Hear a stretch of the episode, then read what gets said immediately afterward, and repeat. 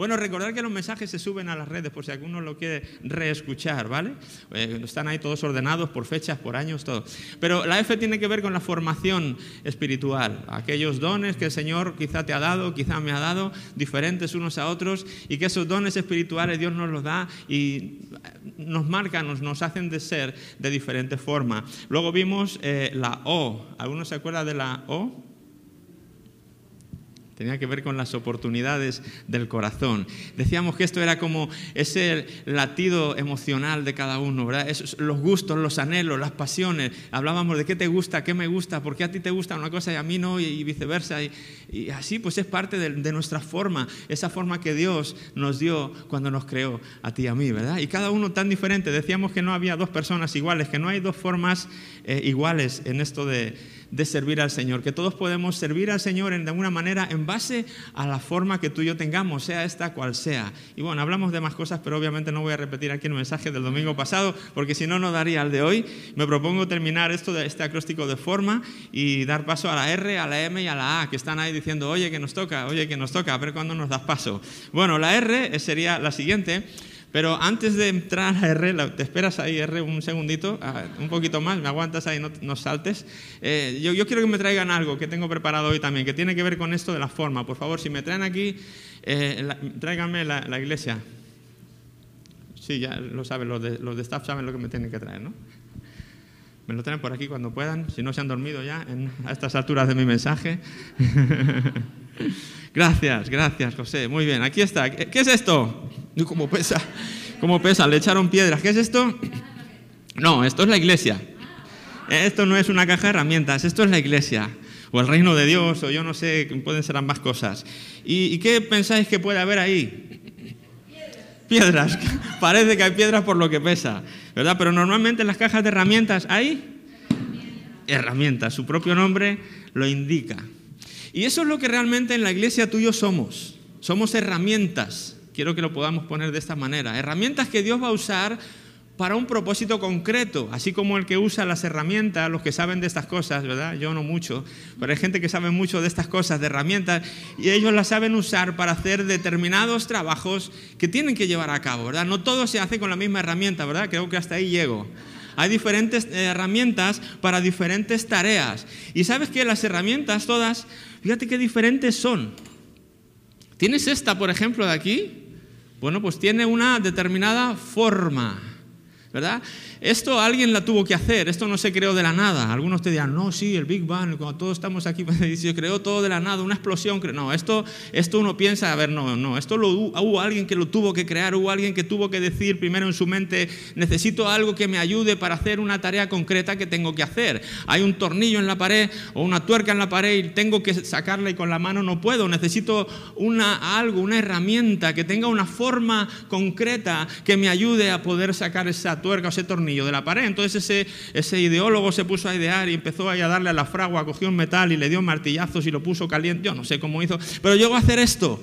Entonces cuando él tiene esto, pues ve, ve la tuerca en la pared y él usa esta, incrusta y, la gira y dice, oh, qué fácil, lo pude, lo pude hacer. Entonces esta herramienta tiene una forma por un motivo, no es capricho. El que la hizo, el creador de esto no lo hizo por capricho, lo hizo porque tenía un propósito en mente. Y sabes que solo, es, solo esta herramienta puede hacer esa función, probablemente. Otras quizá podrían hacerlo, pero con mucho más esfuerzo, quizá hasta con deterioro en, su, constitución, ¿verdad? Por ejemplo, esta. Esta es tan, diferente, este es un alicate, ¿verdad? Y quizá, pues ahí si le forzamos, podemos también eh, con esto intentar darle vueltas a la tuerca y quizá nos saca del apuro, pero probablemente no estaba diseñado para eso. Esa tarea la va a hacer mejor esta otra la llave fija. ¿De acuerdo? Em, este está diseñado para otra función distinta, por eso tiene una forma distinta, porque son propósitos diferentes. Ahora, estos dos no se ponen a luchar para decir, no, lo mío yo soy más importante, no, yo soy más. No, son diferentes tareas. Este tiene su tarea y este tiene su tarea. Y cada uno es importante cuando llega el momento de ser usado. Ahí es cuando te das cuenta, ay, cómo echo de menos un alicate. ¿Te ha pasado alguna vez que necesitas esa herramienta que vas a buscar y no tienes y tienes todas menos esa? Y dices, ¿será posible que con todas las que tengo y no tengo la, la indicada para hacer lo que tengo que hacer? Y tienes que ir al vecino a pedírsela o tienes que ir a buscarte la vida. Necesitas esa, no puede ser otra. Todas las herramientas son importantes, todas las herramientas son distintas en su forma y también en su propósito. Algunas son, algunas son incluso muy parecidas entre sí. Tú ves estos tres y dices, mira, pues básicamente los tres son iguales, son tres herramientas eh, pues muy similares, iguales con los mismos colores, casi con los mismos tamaños, pero tú te fijas bien y dices, ah, no, no, no son iguales, ¿verdad? La punta, fíjate, de toda la herramienta, solo la punta es diferente. Esta tiene como una estrella y esta tiene una parte plana. ¿verdad? Entonces ahí es el destornillador plano y el destornillador de estrella. Los dos son destornilladores, los dos son muy parecidos, pero cada uno es eficaz para el tipo de tornillo sobre el que tienen que actuar. Fíjate qué detalle tan pequeño, pero qué importante es cuando tienes eh, un tornillo plano y solamente tienes un destornillador de cruz. por mucho que quieras, no puedes. ¿Sí? No puedes. Así que hay que intentar eh, usar la adecuada. Y a veces hasta un poquito más grande, un poquito más pequeño.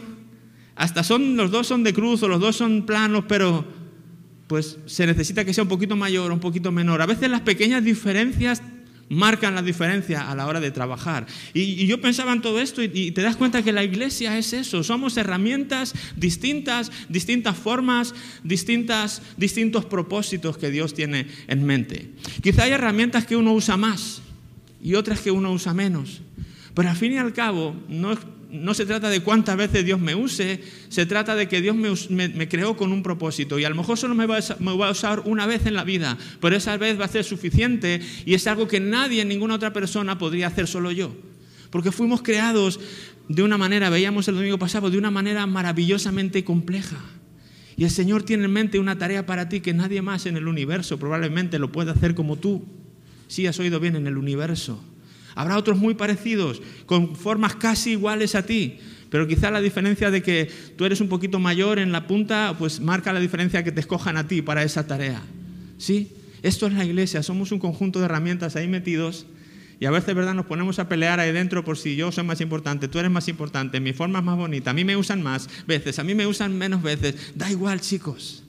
No estamos aquí para servirnos unos a los otros, estamos, sí, en ese sentido, no me malentiendan, sí estamos para servirnos los unos a los otros, pero básicamente somos herramientas en manos de Dios y Él nos usa para servirnos unos a los otros y para servirle principalmente a Él. Así que la forma, por eso hablábamos que descubrir nuestra forma es muy importante para saber cuál es el propósito que Dios tiene para, para tu vida o para mi vida cuando nos analizamos y nos vemos cómo estamos hechos, cuál es nuestra forma, quizá tenemos una idea de si vamos a estar trabajando con tornillos o si vamos a estar trabajando con tuercas o si vamos a estar trabajando pues con clavos, dándoles golpes para que se metan en la madera si soy un martillo. ¿Sí?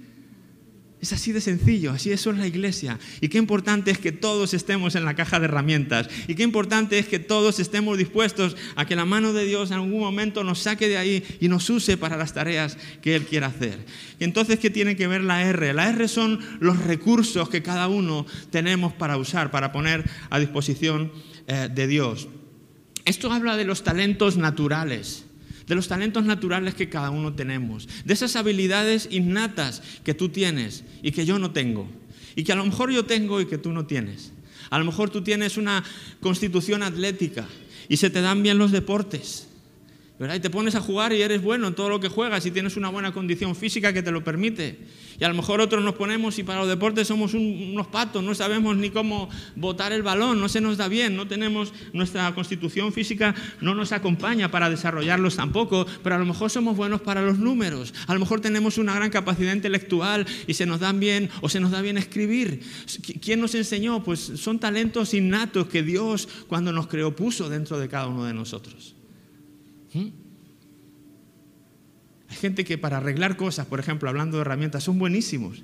Siempre he hablado de mi suegro, es uno de ellos, pero aquí hay Eduardo y un montón de gente más que tienen esa facilidad de, se fijan un poquito y ya saben cómo arreglar X cosas, porque tienen una capacidad innata para, para saber ah, las cosas mecánicas y cómo arreglarlas. Y, cada uno tenemos nuestro lugar. No envidiemos el lugar del otro, buscamos cuál es nuestra forma e intentemos ser fieles a aquello que Dios nos ha dado. Me llama mucho la atención, hablando de la importancia de las funciones, que en la Biblia, cuando Dios habla en el Antiguo Testamento, la primera vez, de hecho, que la Biblia funciona, que el Espíritu Santo llenó o capacitó a una persona para hacer algo, cuando uno piensa, diría, a ver, si yo les preguntara, ¿para qué creen o, sobre quién creen ustedes que sería la persona sobre la que el Espíritu Santo descendería para hacer algo? Quizá muchos me, dirían, pues quizá los sacerdotes de entonces, ¿no? Necesitan que el Espíritu Santo les llene porque son los que están a cargo de las cosas de Dios. O quizá los levitas que estaban encargados del templo y de la música, ellos serían...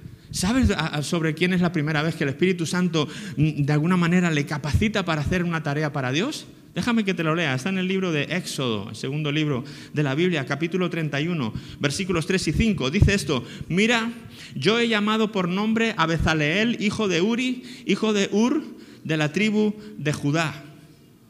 Y lo he llenado del Espíritu de Dios en sabiduría y en inteligencia, en ciencia y en todo arte, para inventar diseños, para trabajar en oro, en plata y en bronce, y en artificio de piedras para engastarlas, y en artificio de madera, para trabajar en toda clase de labor.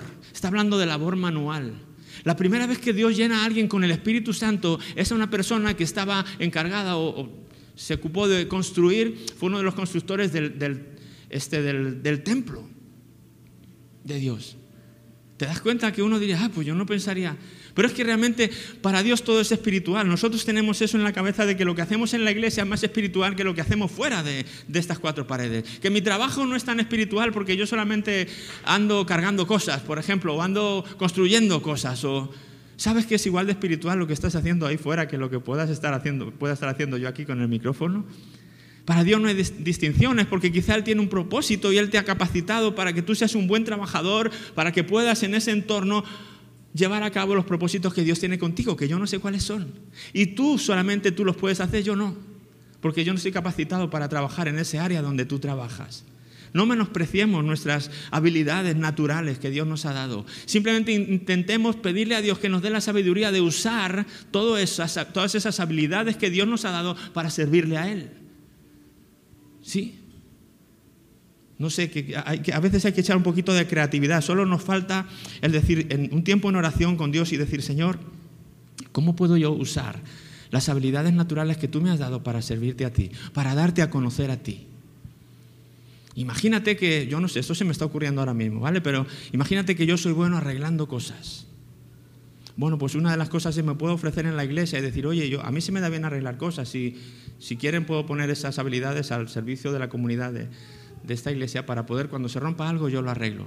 Pero no te limites a la iglesia, podrías pensar, oye, ¿qué tal si yo me dedico a buscar personas que necesiten pequeñas chapucitas en su casa y voy y yo se lo arreglo?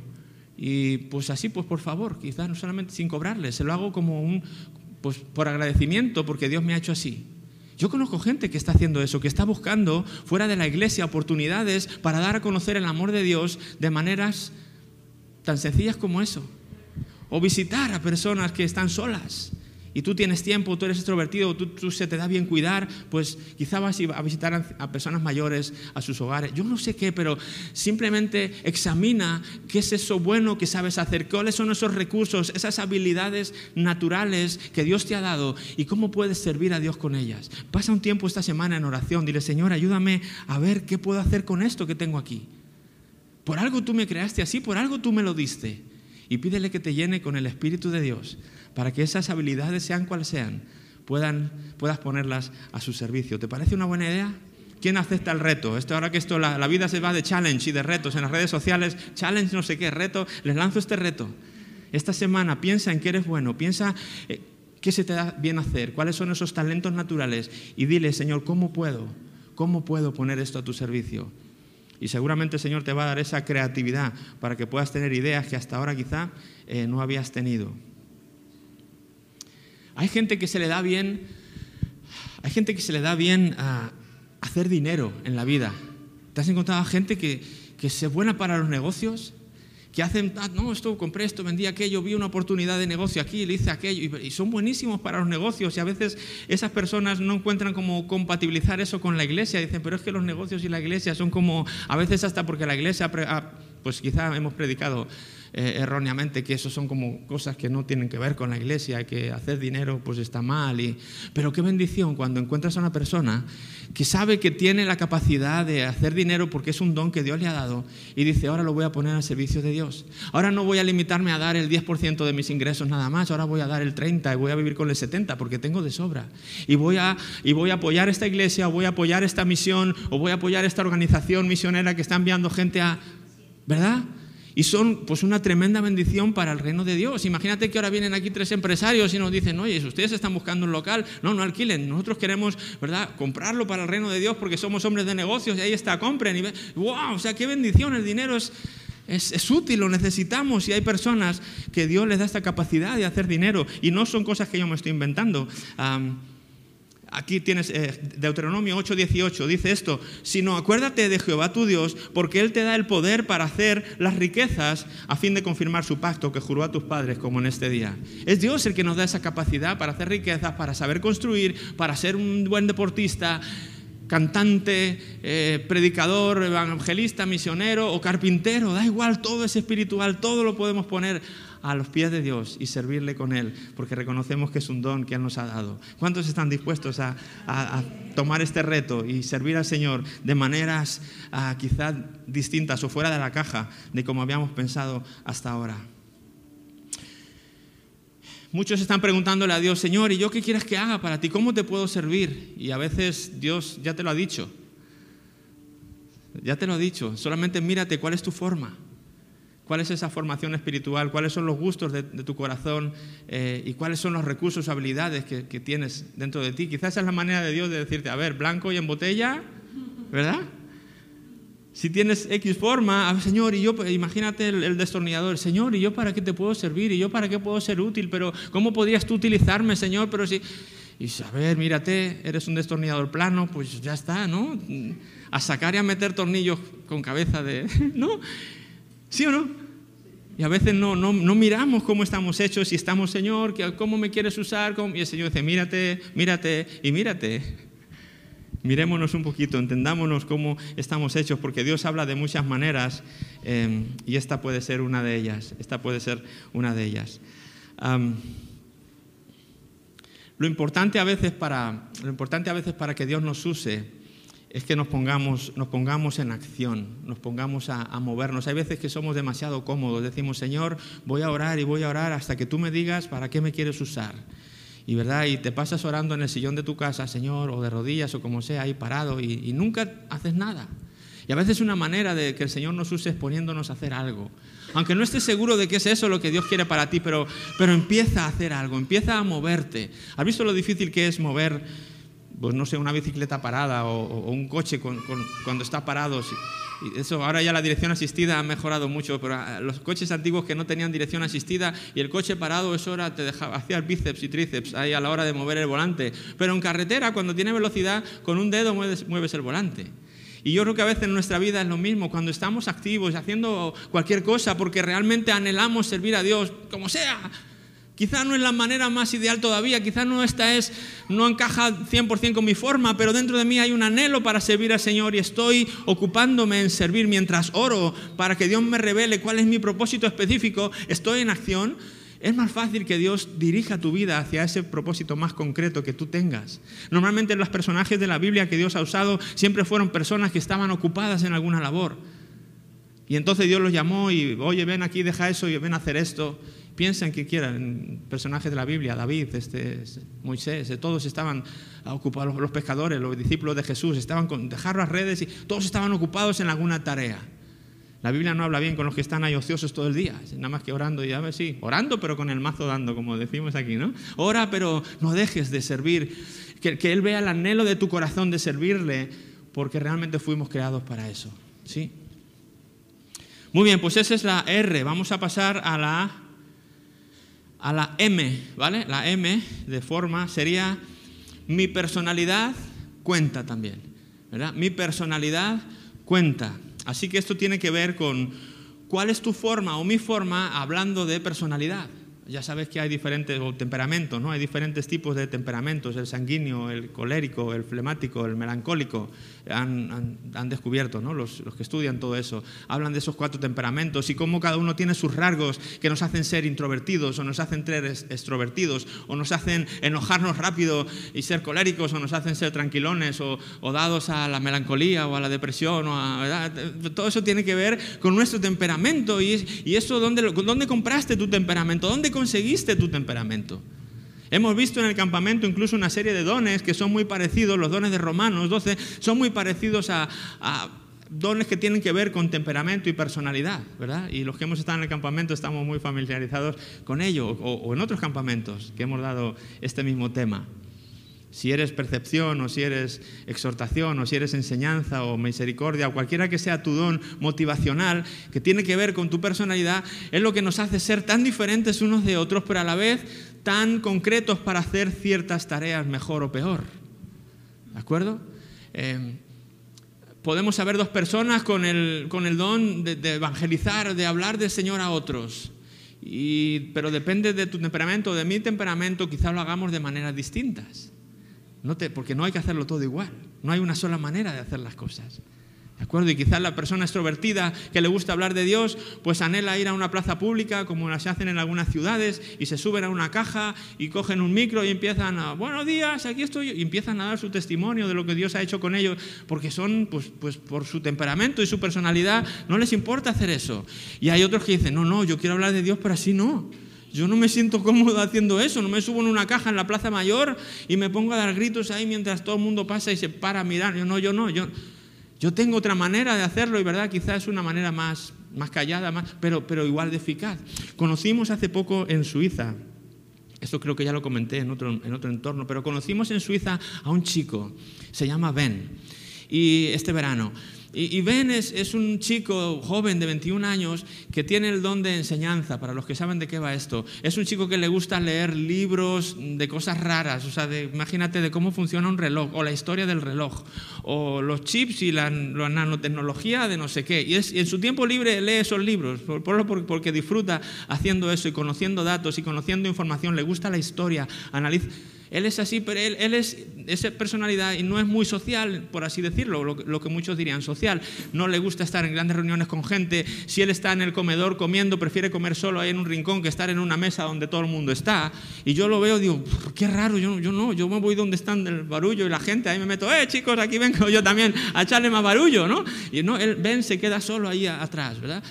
Y, quizá pues la manera de Ben de evangelizar es diferente a la mía o la de, la de otro, a la, de hablar de Dios a los demás. Y curiosamente, hablando con Ben, resultó ser un chico que cuando llegó a Lausanne, él es de, él es de Estados Unidos, de Canadá, él es canadiense, y llegó a Lausanne hace unos años y lo que primero hizo fue conocer, querer conocer o interesarse, estudiar la historia de Lausanne y la ciudad y cómo se había fundado y quién la había fundado y empezó a leerse y a atracarse de información porque él le gusta lo que le gusta hacer en sus ratos libres. Mientras otros están jugando ping pong como yo estaría pues él está leyendo ese libro de historia de Lausanne. Pero eso es lo que le gusta hacer eso es lo que disfruta. Y bueno resultó que conoció también la ciudad que se enteró que tú puedes ir allí al ayuntamiento de Lausanne digamos y pedir un, un permiso para ser guía turístico de la ciudad entonces pasas una prueba o algo así y te pueden conceder ese título, por así decirlo. Entonces él se sacó ese título eh, y, lo que hace es en las redes sociales, él ha puesto eh, gratis, eh, ¿cómo se dice? Guía turístico gratuito, algo así, ¿no? Entonces da tours por la ciudad gratis a la gente y así se anuncia. Entonces queda a las 7 en la Plaza de las Flores, por así decirlo, ¿no? Y él va con su letrerito así de tour gratis y se pone ahí a las 7 en la plaza y empieza a venir la gente, hola, hola, hola, y a lo mejor 10, 12 personas se juntan con él. Ok, pues vamos, empezamos el viaje. Entonces le da todo un recorrido por Lausanne que dura dos horas y claro, en ese contexto, pues siempre hay la gente que llega, pues entre monumento y monumento, pues hay que recorrer X distancia y la gente se le acerca y se pone a hablar con él y, oye, ven, y tú, y, empieza a hablar con esas personas. Y Ben nos decía, ¿sabes qué? Yo me encanta hacer esto no solo porque me gusta dar a conocer la historia, sino también porque es una manera en la que yo puedo hablar de Dios a otras personas. Porque cuando hago mis tours, muchas veces voy a iglesias y catedrales porque siempre forman parte de la, de la historia de cualquier ciudad. Y entonces empiezo a hablar de catedrales, empiezo a hablar de, de, del tema de la fe, de siempre sale. Siempre sale el tema de la fe. Y entonces ahí en esos recorridos, uno a uno, o dos a dos, o tres a tres, Él se pone a hablarles de Jesús. en medio de esos tours. ¿Te das cuenta qué manera tan creativa de poder hablar de Jesús sin tener que subirse a una plaza, una caja y dar voces y eso? Pues yo respeto a cada uno, pero, pero ¿por qué él lo hace así? Porque va más con su personalidad que como lo hacen en otros lugares. Y Dios le hizo así concretamente porque quizás Dios quería usarle para alcanzar a esas personas en Lausanne que ni tú ni yo lo, vamos a poder hacer en la vida. Pero Ben tenía ese propósito y Ben sigue teniendo a día de hoy ese propósito. Solamente es pensar, Señor, yo pongo a tu disposición lo que soy, lo que me has dado y lo que tengo y lo que soy. Lo pongo a tu disposición. No hay temperamentos mejores y peores. Algunos dicen, ah, yo si fuera más extrovertido. Y el extrovertido dice, jo, yo si a veces fuera un poquito más introvertido. Y el alto le quiere, quiere ser bajo y el bajo quiere ser alto y así nos pasamos el día. En vez de decir, Señor, tú me creaste así con un propósito. Que todos mis esfuerzos sean conocer ese propósito para poder servirte en aquello que tú quieres que yo te sirva. Nos ahorraríamos cantidad de peleas y discusiones y malos ratos si nos dedicáramos a examinarnos, conocer cómo somos, intentar pedirle a Dios que nos ayude a servirle de esa manera, porque Dios va a usar todo tipo de personalidades. Dios no te va a excluir nunca por la personalidad que tienes. No, tú no vales para mi obra porque eres flemático, porque eres sanguíneo, porque... Olvídate. De hecho, los, discípulos de Jesús, ¿por qué, crees que se peleaban continuamente unos entre unos y otros? Porque eran distintos. Dios no cogió a 12 igualitos. No voy a coger a 12 extrovertidos, que estos son los que mejor funcionan. No. Dios cogió a 12, Jesús cogió a 12 y trabajó con ellos y les ayudó dentro de cada uno, dentro de los recursos que cada uno tenía, de las personalidades que cada uno tenía. Dios les ayudó, Jesús les ayudó a, usarlo todo para servirle a Él y para servir a los demás. Y todos fueron útiles, todos les sirvieron, todos les valieron. Dios usó en el Antiguo Testamento, si tú analizas los profetas que Dios ha usado para dar a conocer su palabra y cómo fueron usados en su tiempo, te das cuenta que hay profetas tan diferentes. Hay profetas como Isaías, que eran personas educadas, personas con un gran coeficiente intelectual, que sabían escribir de una manera poética, y Dios les usó para llevar su palabra a reyes y estuvo, estuvieron en palacios, estuvo en lugares de nobleza y donde no cualquiera podía llegar, pero Isaías podía llegar porque se movía, digamos, en esa, bien en esa zona, por cómo él era. Pero también vemos que hay profetas rurales, profetas del campo, que Dios les usó también para llevar su palabra y anunciar a granjeros, agricultores y a gente de otro eh, de otro estatus social igualmente. Todos encuentras profetas de cualquier variedad, de cualquier gusto, y así pasa contigo y conmigo, no hay ninguno mejor que otro. Todos somos útiles para el reino de Dios. No hay herramientas que están ahí para rellenar en algún momento esa herramienta te va a hacer falta y puede ser tú. No te quedes atrás, no digas, no, yo no salgo de esta caja, yo es que ahí es donde estoy a gustito. Deja que te saquen, deja que la mano de Dios te saque de ese lugar y haga algo contigo que solo tú puedes hacer. Eres tan valioso, eres tan valiosa para Dios.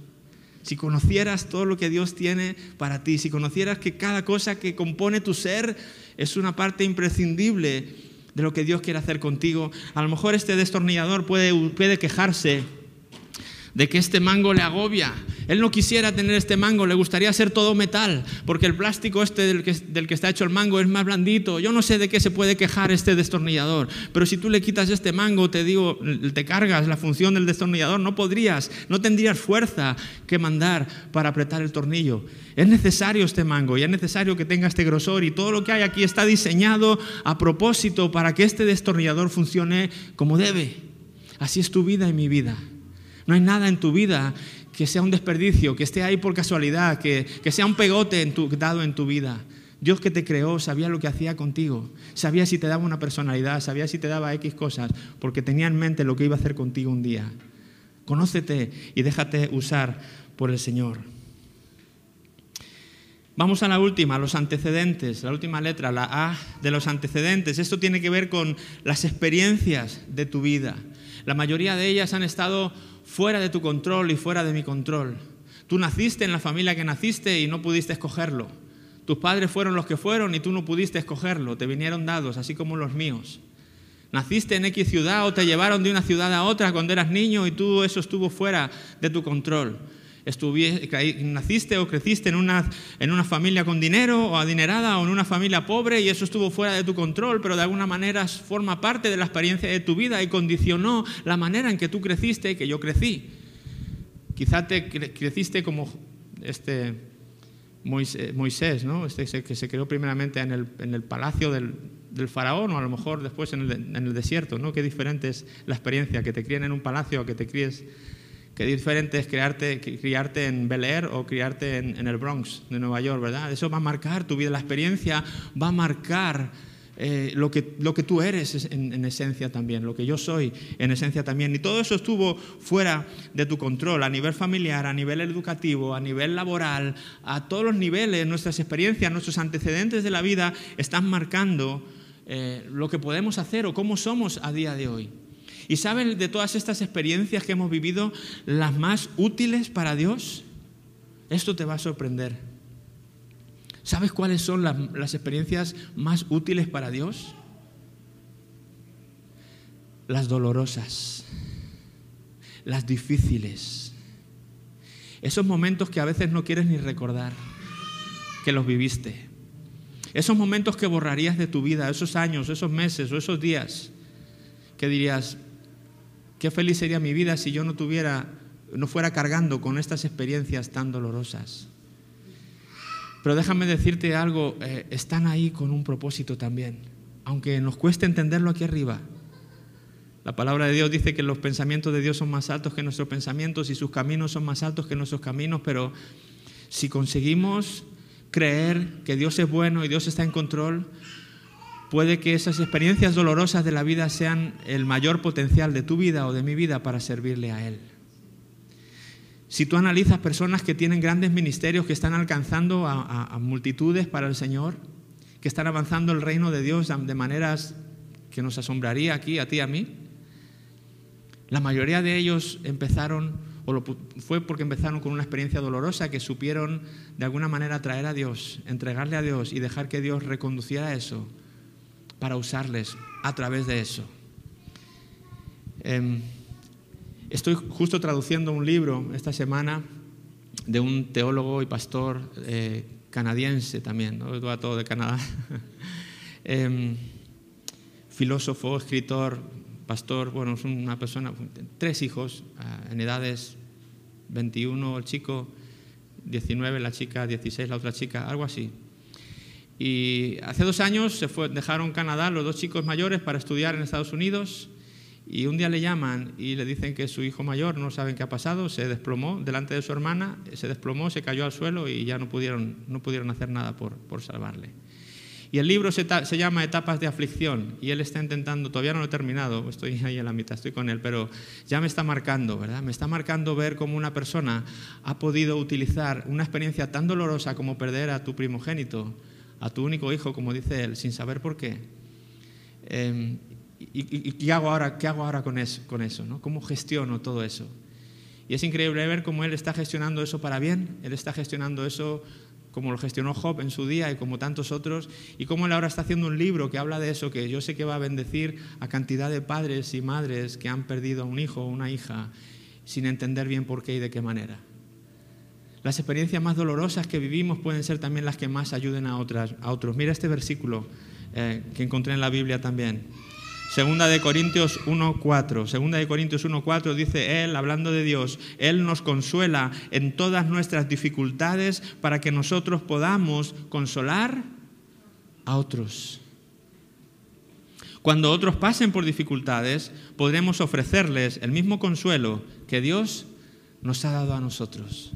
Cuando tú eres capaz de, llevar tus angustias, de llevar tus experiencias difíciles hasta tus traumas a, los pies de Dios y decir, Señor, ¿qué hago con esto? Señor, no entenderé nunca el porqué quizá, pero tampoco estoy aquí para entender, estoy para servirte y para poder eh, serte útil de alguna manera. Ayúdame a, gestionar esto. Y cuando uno recibe el consuelo de Dios, y es como este pastor dice, ¿no? que ha estado recibiendo, a pesar de que está siendo durísimo y ha sido durísimo para él, pero em, es una marca para toda su vida, pero él está aprendiendo a ser consolado por Dios en esa manera. Y es increíble verle cómo, cómo transmite ese ánimo a través de su libro. Em, y yo sé que él va a ser una bendición para ayudar a otros, porque se ha dejado consolar por Dios. Ha sido lo suficientemente maduro para abrir su corazón, para llevar este, esta tragedia a Dios y de alguna manera buscarle una parte positiva. Y como él, tantos y tantas personas que han tenido dificultades, quizá alguien estuvo en, algunos centros de rehabilitación para toxicómanos, eh, drogadictos, han surgido de personas que estuvieron en ese mundo y de alguna manera Dios los sacó de allí. Y después formaron un centro para ayudar a cantidad de jóvenes mayores a, a salir de ese mundo, a salir de esas adicciones, por ejemplo, ¿verdad? Analiza las grandes personas que han hecho grandes cosas para Dios y te encontrarás personas con grandes tragedias personales en sus vidas, con unos antecedentes que quizás ninguno, ni tú ni yo quisiéramos, pero estaban ahí por algo. Y si permites que Dios lo use, puede ser una gran herramienta en las manos de Dios para su servicio. ¿Qué requiere eso? Bueno, requiere el hecho de, de ser, de ser honestos y de no querer olvidar nada más lo que ocurrió y culpar a Dios por lo que me ocurrió, sino poder abrir y ser honesto y compartir, sí, me ha pasado esto, sí ha sido difícil en mi vida, sí, no he aprendido a gestionarlo. No se trata de, que vayamos por ahí como supermanes espirituales diciendo, no, no me afectó, perdí a un hijo, pero en Cristo todo lo puedo. Y, no, no, ya, o sea, sí nos afectan las cosas, sí nos afectan las dificultades, los momentos duros. Pero si aprendemos a recibir el consuelo de Dios, será algo que Dios use para bien para la vida de muchas, de muchas otras personas y seremos capaces de darle la vuelta a todo eso. No finjamos que somos fuertes, no finjamos que podamos con todo, pero seremos vulnerables para decirle a otros y a Dios, Señor, esto me ha dolido, Señor, no lo he entendido, he llorado o estoy llorando, pero sé que esto va a tener un propósito y sé que un día tú lo vas a usar para bien en mi vida. Al final la Biblia dice que todo ayuda bien a los que aman a Dios y ese todo incluye todo hasta las experiencias y los antecedentes difíciles de tu vida. Pablo mismo lo dijo en 2 Corintios. Eh, cuando dijo estas palabras, amados hermanos, pensamos que tienen que, estar, eh, que tienen que estar al tanto de las dificultades que hemos atravesado en la provincia de Asia. Fuimos oprimidos y agobiados más allá de nuestra capacidad de aguantar y hasta pensamos que no saldríamos con vida. De hecho, esperábamos morir pero como resultado dejamos de confiar en nosotros mismos y aprendimos a confiar solo en Dios, quien resucita a los muertos. Y esta es mi oración para ti, para mí en esta mañana, que podamos aprender a confiar solo en Dios. A medida que reconocemos que hemos estado agobiados, afligidos, que hemos quizá estado a punto de perder nuestra fe, que hemos estado a punto de tirar la toalla, eh, da igual, reconoce que o confía en Dios y que Él puede usar eso para bien. Y quizá el día de mañana, cuando te encuentres a otra persona que está pasando por dudas existenciales o dudas de fe, tú te puedes acercar y decir con peso, te entiendo, porque yo pasé por ahí, lo pasé mal, fue difícil, pero Dios me consoló y Dios me enseñó que podía usar esto para bien. Y aquí estoy hoy intentando ayudarte a ti. Quiera Dios que podamos usar cada uno de nuestros antecedentes, los buenos y los malos, para ponerlos a su servicio y al servicio de los demás. Y que seamos una herramienta útil para su reino y para su casa. Al fin y al cabo, la experiencia no es lo que nos pasa, sino lo que hacemos con aquello que nos pasa. ¿Qué vas a hacer tú con lo que te ha pasado? ¿Qué vas a hacer con tu vida? Vas a llorar por las esquinas porque te pasó esto, porque te pasó lo otro, porque no tienes esta personalidad, porque no tienes este, estos dones, porque no tienes lo que el otro tiene. vamos a estar quejándonos continuamente de lo que quisiéramos tener, del si no hubiera pasado o del si hubiera pasado. Entonces, o vamos a decir, Señor, te doy gracias por cómo soy. Te doy gracias por lo que me has permitido vivir, lo bueno y lo malo. Te doy gracias que aunque no me guste del todo, tú me creaste y tendrás un propósito para mí. Quiero poner todo lo que soy y todo lo que tengo a tu disposición. Esta forma que tengo es la que tú me has dado y quiero que la uses para avanzar tu reino. Ayúdame a encontrar maneras de hacerlo. Y usa todo lo que soy y todo lo que tengo para servirte a ti, para servir a los demás. ¿Por qué no te pones en pie? Y terminamos con una oración.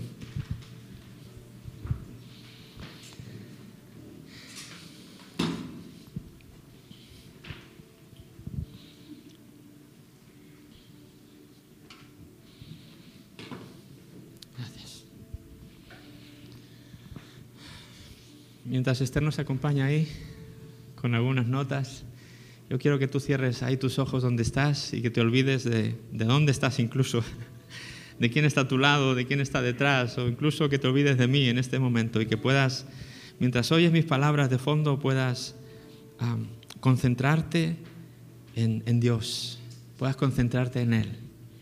Y quiero que le veas como tu creador, aquella mente que decidió darte una forma concreta, la que Él quiso, porque él, tenía, porque él tenía en mente una tarea y un propósito muy concreto para tu vida. Y decidió que nadie lo iba a poder hacer tan bien como tú. Él decidió que serías tú y nadie más en este mundo. Él decidió que serías tú y nadie más en esta época en la que estamos viviendo, en este año concreto de 2022. Él trazó toda tu vida como un tapiz, puntada a puntada, que quizá por detrás parece feo, quizá por detrás no se aprecia nada, pero cuando se gira ese tapiz y se ve por delante puedes apreciar un precioso diseño con preciosos colores. Te das cuenta que ninguna puntada está fuera de su lugar, porque el que, el que la hizo sabía lo que estaba haciendo. Yo quiero que tú veas a Dios como tu creador en este momento, como tu creador y no solo tu creador, sino también tu papá, un padre bueno, un padre amoroso, un padre que tenía y tiene las mejores intenciones para ti. Yo quiero que tú pienses en cómo tú eres, desde tus rasgos físicos hasta tus rasgos emocionales, espirituales. Yo quiero que consideres los talentos que tú tienes, la experiencia de la vida, la familia que te tocó vivir, el colegio donde te tocó estudiar, los maestros que tuviste, los buenos y los malos, las experiencias dolorosas de la vida, las experiencias fáciles de la vida.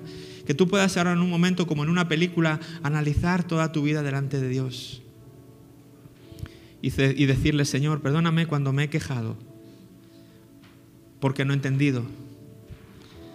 Perdóname porque te he juzgado mal y he pensado que no sabías lo que hacías con mi vida, quizá. Quizás incluso sientas que no has sido muy utilizado por Dios, que eres una herramienta que pocas veces el Señor eh, ha utilizado o ha sacado de la caja. Pero sabes, en esta mañana te quiero decir, hay herramientas tan especiales que ni siquiera están en la mayoría de las cajas de herramientas. Solamente las personas, los profesionales muy entendidos van a buscarlas y las compran en tiendas muy especializadas, porque son tan precisas, son tan escasas, son tan costosas, que no están al alcance de cualquiera. Y yo quiero decirte en esta mañana, quizá tú eres una de esas herramientas. Por eso el Señor no te ha usado tanto. Y si el Señor te usó más y eres una herramienta más común, al final no importa. Lo importante es que todos estamos siendo usados para darle gloria a Él, para servirle a Él, para servir al prójimo también. Así que, ¿por qué no hacemos las paces con Dios, tú y yo, en esta mañana? Y le decimos, Señor, perdónanos las veces que, que nos hemos rebelado contra todo esto en nuestra vida. Perdónanos por las veces que no hemos entendido lo que querías hacer con nosotros. O a lo mejor a día de hoy todavía no lo entiendo, pero decido pensar que en el futuro tú me usarás de una manera concreta y usarás todo lo que soy. A lo mejor todavía me faltan experiencias por, por vivir que son claves para lo que tú quieres hacer conmigo. A lo mejor todavía mi personalidad necesita modificarse un poquito. A lo mejor todavía necesito descubrir un don espiritual que tú me vas a dar el domingo que viene o el mes que viene, que será clave para estar terminado y tener mi forma perfecta para ejecutar una tarea concreta en este mundo. A fin de cuentas, Señor, cuenta conmigo, cuenta con cómo soy, cuenta con todo lo que tengo, Señor, porque hoy mismo te lo entrego. Hoy lo pongo a tu servicio, Señor. Dame maneras creativas de, servirte con lo que soy y con lo que tengo, Señor. Y muchas gracias simplemente por haberme considerado, por haberme creado a tu imagen y semejanza y por haberme considerado útil para tu servicio. Señor, y te pido en esta mañana que tú también traigas consuelo a las personas que están viviendo por situaciones difíciles en este momento, Señor. Que tu consuelo sea concreto y real en este momento, en sus vidas, en el nombre de Jesús. Yo no sé quién eres en esta mañana, pero siento que Dios quiere consolarte de una manera especial. Si tú me estás escuchando y te estás identificando, yo te pido que recibas el consuelo de Dios en tu vida. Esa experiencia difícil que has pasado o estás pasando tiene un propósito más allá del dolor y el sufrimiento que ahora conoces. Dios quiere consolarte en esta situación para que tú un día puedas consolar a otros que pasen por esto mismo que tú estás pasando. Déjate consolar, déjate abrazar. Relaja tu cuerpo, no estés tenso, no estés tensa. Deja que el Señor te abrace. Recibe su abrazo, recibe su consuelo. Déjate mimar. Llora si tienes que llorar en su presencia. Recibe su amor, recibe su paz esa paz que sobrepasa todo entendimiento. y deja que Dios use esa experiencia para su gloria. Un día dirás, Señor, gracias porque mereció la pena sufrir por ti. Jesús, tú sufriste más por mí en esa cruz, lo diste todo por mí voluntariamente. Señor, usa mi vida, usa mis experiencias difíciles también. Aquí estamos, Señor. Úsanos a cada uno y úsanos como iglesia para poder llevar a cabo tus propósitos en este valle de Wimar, en esta preciosa tierra en la que tú nos has puesto, Señor. Queremos ser todos herramientas útiles en tus manos y te lo pedimos todo en el nombre precioso de Jesús. Y ahora quiero pedirte a ti si nunca habías recibido a Jesús en tu corazón, si nunca habías, te habías planteado el hecho de que Dios pudiera formar parte de tu vida, quiero decirte que Dios quiere, anhela vivir en ti. La Biblia dice, a todos los que le recibieron, a los que creen en su nombre, les dio el poder de ser hechos hijos de Dios. Y quizá tú nunca le has recibido, tú nunca has creído en su nombre de esa manera como para servirle y para tenerle en cuenta en tu vida y todo esto que estamos hablando hoy.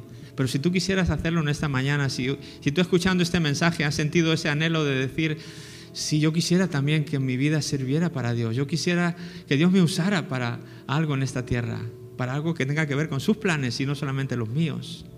Si tú quieres recibir en ese sentido a Jesús en tu corazón en esta mañana, yo voy a hacer una oración sencilla, que es todo lo que la Biblia pide, lo único que la Biblia pide, una oración sencilla donde tú confieses tu, ah, nuestro fracaso, ¿verdad? Al intentar vivir esta vida solos y nuestra necesidad de Él, de que Él forme parte de nuestras vidas. Y te voy a invitar a que si quieres hacer esto en este momento, pues puedas repetir conmigo. Voy a invitar a toda la iglesia a que lo hagamos juntos para que estas personas ah, no se sientan solas al orar. ¿Vale? Puedes repetir después de mí, Señor Jesús, en este día te entrego mi vida. Reconozco que tú me creaste, Dios, así como soy. Y reconozco que he vivido para mí todo este tiempo también.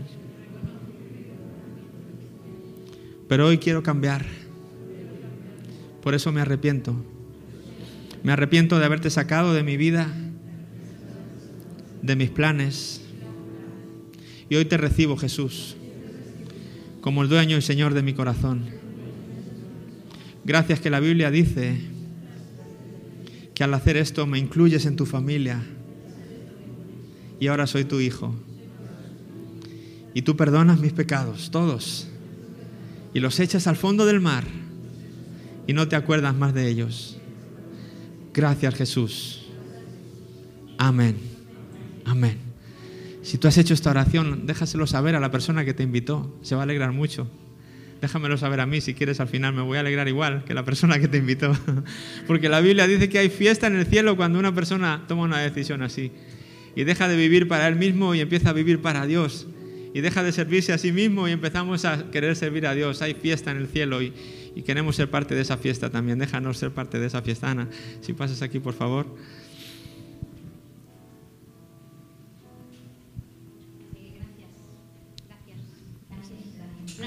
De servicio, explicar bien desde aquí delante.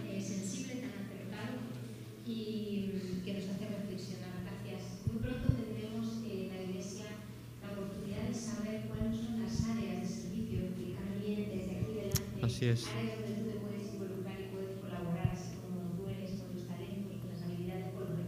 Áreas donde